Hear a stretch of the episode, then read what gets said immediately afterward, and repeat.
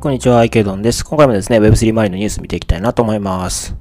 はい。では、まずいつも通りニュースの前にヒートマップレゼン大化の確認です。そうですね。まあ、わずかに、えー、下落しているという感じですかね。はい。えっ、ー、と、BTC マイナス1.34%、イーサリアムマイナス0.03%、BNB プラス0.91%、ソラーナマイナス1.74%ですね。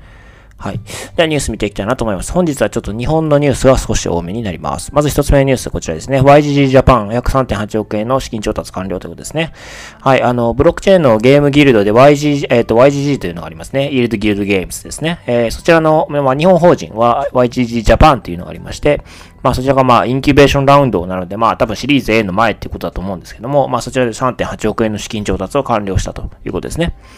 で、えっ、ー、と、投資したのはインフィニティベンチャーズクリプト IVC、それから Animoca Brands、それから本体の Yield Guild Games ですね。あとは YGG SEA っていうのがあるんですね。これちょっと知らなかったですけど、あとは暁、ダブルジャンプ東京、えー、クリプトゲームズ、アリーバスタジオなどなどということですね。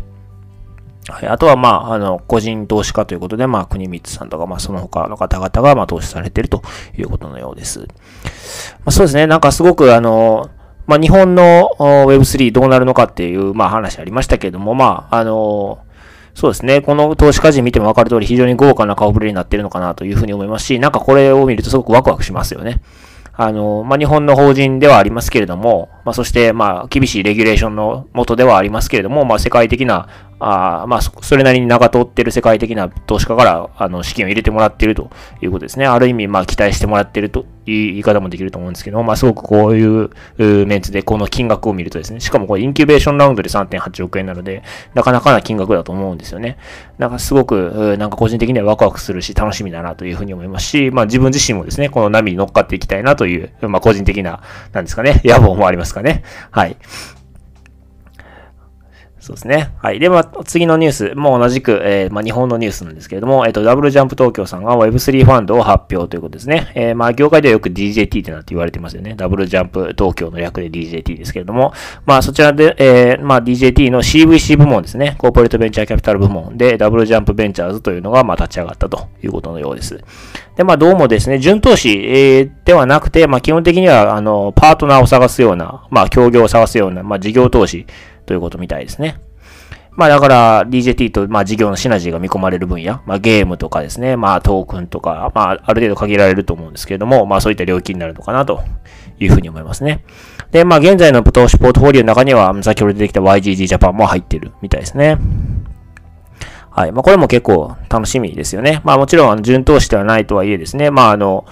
まあ、DJT ってやっぱりゲームとかですので、まあ、やっぱり Web3 ど真ん中の領域だと思うんですね。で、それに事業シナジーのあるところに投資していくとなれば、まあ、もうほとんど Web3 は、あまあ、カバーできるんじゃないかなというふうに思うんですよね。まあもちろん、まあ思いっきり競合には投資したりとはしないと思うんですけども、まあ自分たちにとって利がある、事業シナジーがあるようなところであれば投資されると思いますので、まあそういう意味ではやっぱり日本の事業者が今後立ち上がっていく上で、一つの大きな、なんて言うんでしょうね、核になるというかですね、中心の部分になるのかなというふうに思いますので、これもこれで楽しみだなというふうに思いましたね。はい。まあ、どういうところを創出されていくのか、あの、私自身もすごく注目したいなというふうに思います。はい。では、三つ目のニュースですね。えっと、シンガポール通貨庁、仮想通貨の規制強化案を検討ということで、まあ、最近、あの、クリプトに関して、まあ、風当たりの強いシンガポールですね。はい。で、えー、まあ、さらに、えー、追加的な規制措置を取る可能性があるということのようです。で、しかもこれを言ってるのはシンガポールの通貨庁担当大臣ということで、えー、まあ、なかなか、まあ、レバレッジ規制などを検討するということですね。まだレバレッジ何倍まで OK とか多分そういうことだと思うんですけれども、おまあ、やっぱりなかなか風当たりが強くなってきてるなと。まあ、やっぱりあの5月の UST のショックがやっぱり大きなダメージを、まあ、特にこのシンガポールの話になると UST の話がよく出てくるので、まあ、やっぱあの UST が、まあ、シンガポール。で、しかもあの、あれですよね、スリアルズキャピタルもシンガポールなので、まあ、やっぱり、そうですね。あの UST ショックがシンガポールの国、まあ、に対して与えた影響っていうのは結構大きいんじゃないかなというふうには思いますね。まあ一応その前からですね、まああの今年の1月から広告の制限とか、まあもちろんされていたので、まあもともと風当たりは多少強くなってきてたところにあの UST のショックが来て、まあさらに風当たりが強くなってしまったと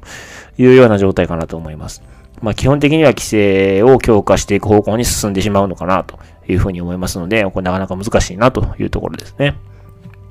だからこれからそのどの国でこのクリプト関連事業がやりやすいかっていうのは規制と関連して、その規制がどのくらいの強さであの導入されるかっていうのはやっぱりこういうなんていうんですかね、ある意味運みたいなとこもあると思うんですよね。あの、スリアウズキャピタルがシンガポールじゃなかったら、あの、UST のショックをもろに受けたと言い難い状況なのかもしれませんし、まあそうじゃなかった、まあそうだったとしたら、まあもし、あの、もうちょっと規制が緩いまま続く可能性もあったと思うんですよね。だからなんかある意味、その、まあ運なのかなというふうには思うんですけれども、